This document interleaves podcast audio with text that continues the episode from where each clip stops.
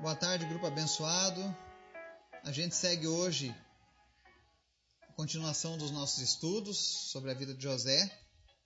E hoje a gente continua lá no Gênesis capítulo 41. E hoje nós vamos aprender que no reino de Deus não existem fronteiras. E você logo mais vai entender o porquê que eu estou falando isso. Antes da gente começar o estudo, eu quero pedir a você para participar conosco desse momento de oração, intercedendo pelos nossos pedidos, em nome de Jesus. Amém? Senhor, muito obrigado por mais um dia, pela tua graça, pelo teu Espírito Santo, pelo teu amor que é derramado nas nossas vidas todos os dias, Pai. Nós te agradecemos, nós te louvamos. Nós queremos te pedir nesse momento, Espírito Santo, que o Senhor esteja visitando agora cada família que nos ouve, cada pessoa, cada ouvinte, onde quer que eles estejam e a paz que excede todo entendimento esteja visitando essas pessoas agora. Eu te apresento, Senhor, em especial a vida da Kathleen Gresk, pedindo paz, pedindo restauração na sua vida, em nome de Jesus. Tudo aquilo que tem perturbado, tirado o sossego da vida dela, seja repreendido agora em nome de Jesus. Que ela receba, Senhor, a tua paz. Te apresento os enfermos que lutam contra as mais diversas doenças, e nós oramos para que sejam curados nessa tarde, em nome de Jesus. Te apresentamos em especial, Senhor, a vida da minha esposa, Vanessa, que hoje vai encerrar a última etapa do seu curso, que é a apresentação diante da banca do seu TCC. E eu oro para que o Espírito Santo de Deus dê calma, dê tranquilidade e use ela com a sabedoria, para que ela possa completar mais esse ciclo de desafios na vida dela, Pai. Guarda ela em nome de Jesus. Sê com a tua serva nesse momento. Nós oramos e nós abençoamos, Pai. Para que ela não apenas termine com louvor esse curso, mas que ela seja uma profissional que venha somar, que venha trazer diferença nessa área. Que ela venha trazer o melhor da ciência e o melhor do Senhor através do conhecimento. Por isso nós te louvamos. E também te pedimos, Pai, pela nossa nação, Repreende, Deus, essa pandemia, as mentiras, as falsas notícias. Que o teu povo possa confiar em ti, Senhor. Obrigado por tudo, Jesus. E fala conosco através da tua palavra, em nome de Jesus. Gênesis 41, nós vamos ler hoje do 17 ao 36, que diz assim: Então o Faraó contou o sonho a José. Sonhei que estava em pé à beira do Nilo, quando saíram do rio sete vacas, belas e gordas, que começaram a pastar entre os juncos. Depois saíram outras sete raquíticas, muito feias e magras. Nunca vi vacas tão feias em toda a terra do Egito. As vacas magras e feias comeram as sete vacas gordas que tinham aparecido primeiro. Mesmo depois de havê-las comido, não parecia que o tivessem feito, pois continuavam tão magras como antes. Então acordei. Depois tive outro sonho. Vi sete espigas de cereal cheias e boas que cresciam no mesmo pé. Depois delas brotaram outras sete, murchas e mirradas, ressequidas pelo vento leste. As espigas magras engoliram as sete espigas boas. Contei isso aos magos, mas ninguém foi capaz de explicá-lo. O faraó teve um único sonho, disse José. Deus revelou ao faraó o que ele está para fazer. As sete vacas boas são sete anos, e as sete espigas boas são também sete anos. Trata-se de um único sonho. As sete vacas magras e feias que surgiram depois das outras, e as sete espigas mirradas, queimadas pelo vento leste, são sete anos. Serão sete anos de fome. É exatamente como eu disse ao Faraó. Deus mostrou ao Faraó aquilo que ele vai fazer. Sete anos de muita fartura estão para vir sobre toda a terra do Egito, mas depois virão sete anos de fome. Então todo o tempo de fartura será esquecido, pois a fome arruinará a terra. A fome que verá depois será tão rigorosa que o tempo de fartura não será mais lembrado na terra. O sonho veio a Faraó duas vezes, porque a questão já foi decidida por Deus, que se apressa em realizá-la. Procure agora, o Faraó, um homem criterioso e sábio, e ponha-o no comando da terra do Egito. O Faraó também deve estabelecer supervisores para recolher um quinto da colheita do Egito durante os sete anos de fartura. Eles deverão recolher o que puderem nos anos bons que virão e fazer estoques de trigo, que, sob o controle do Faraó, serão armazenados nas cidades. Esse estoque servirá de reserva para os sete anos de fome que virão para o Egito. para que a terra não seja arrasada pela fome. Amém? Essa passagem que nós lemos aqui ela é, é, é muito interessante. Ela começa com o faraó contando o seu sonho, relatando seu sonho a José. E logo na sequência, nos versos 25, 28 e 32, José confirma que, na verdade, os dois sonhos eram a mesma mensagem. E o que, que a gente entende aqui, né? É que Deus pode falar aos ímpios. Deus também consegue, pode se comunicar aos ímpios. Deus pode falar com o povo estrangeiro, se for necessário, para abençoar o seu povo. Nós vemos aqui Deus intervindo através do povo egípcio, para que Deus pudesse salvar o seu, o seu povo, aquele povo ao qual ele prometeu a herança numerosa, a herança de Abraão. E eu sinto esperança no futuro quando eu ouço essa história de José, esse fato.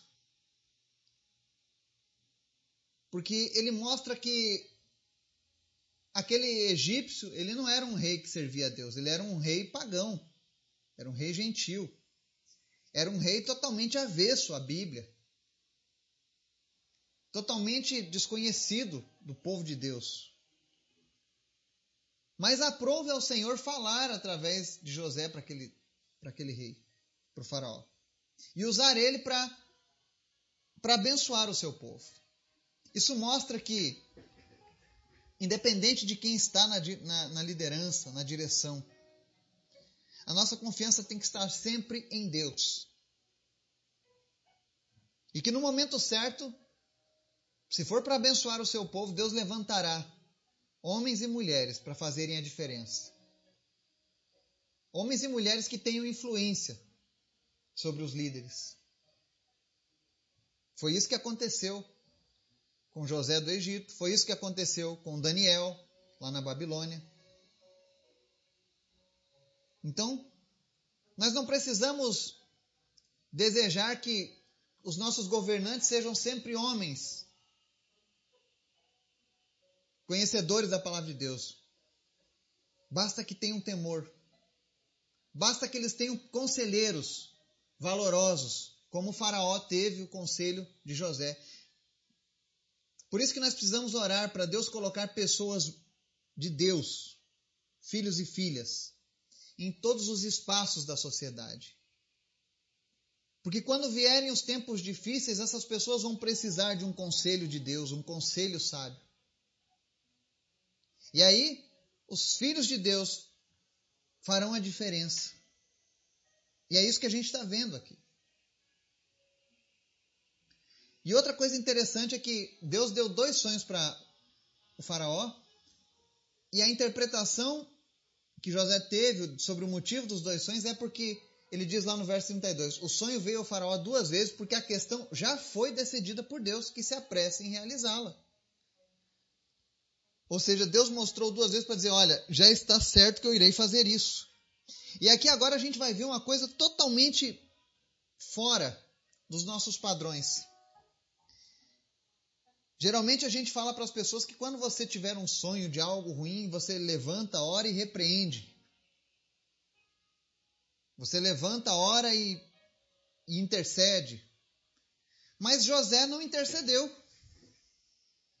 José não intercedeu para que Deus proibisse os sete anos de fome sobre a terra. Mas José usou de outra ferramenta espiritual. Ele teve uma palavra de Deus acerca do futuro, uma palavra de sabedoria. Esse é um dom muito usado no Novo Testamento. É um dom do Espírito Santo, a palavra de sabedoria. Tudo que se refere ao futuro, soluções para o futuro. Quando Deus te dá uma palavra com a solução para o futuro, Ele vai te usar através da palavra de sabedoria, como foi usado em José. José não orou, Senhor, repreenda agora, em nome de Jesus, que não haja mais esses sete anos de fome. Claro, ele não ia orar em nome de Jesus porque o Messias ainda não havia se revelado, mas ele oraria ao seu Deus a Yahvé, Jeová. Mas ele não fez isso, porque ele recebeu do Espírito Santo de Deus sabedoria. Ele sabia que Deus é soberano E que Deus já estava decidido a fazer aquilo e já estava em processo aquele, aquele projeto de Deus. Então a sabedoria de José foi tamanha, ao ser usado por Deus, que ele, ao invés de tentar contornar o problema com orações, ele usa da sabedoria para oferecer uma solução prática. Aonde Deus continua sendo soberano, mas a misericórdia do Senhor, através da sabedoria de José, salvaria não apenas o povo de Deus, mas os demais povos que dependiam dos alimentos que vinham do Egito. Isso mostra que quando Deus quer abençoar o seu povo, ele abençoa até mesmo aqueles que são seus inimigos. Isso é misericórdia de Deus. E muitas vezes você vai precisar ter sabedoria de Deus para entender o que está se passando.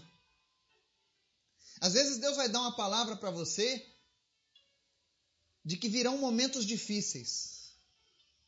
Eu já contei esse testemunho uma vez. Uma vez eu recebi uma palavra de Deus que eu teria um momento difícil, que eu teria um momento de luta. E eu passei muitos anos, cerca de quatro anos, três anos a quatro anos, debaixo desse momento difícil. E eu sabia que aquilo ali era algo certo de Deus para minha vida e eu necessitava daquele momento, por mais que eu não gostasse. E eu precisei depender de Deus para vencer aquela situação. E José também estava fazendo isso, dependendo da sabedoria vinda do Senhor, para não somente salvar o povo do Egito, mas para continuar mantendo a promessa do Deus vivo.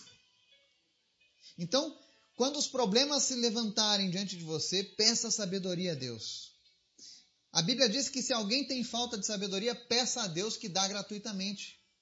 Não existe desculpas para não usarmos a sabedoria de Deus ao nosso favor.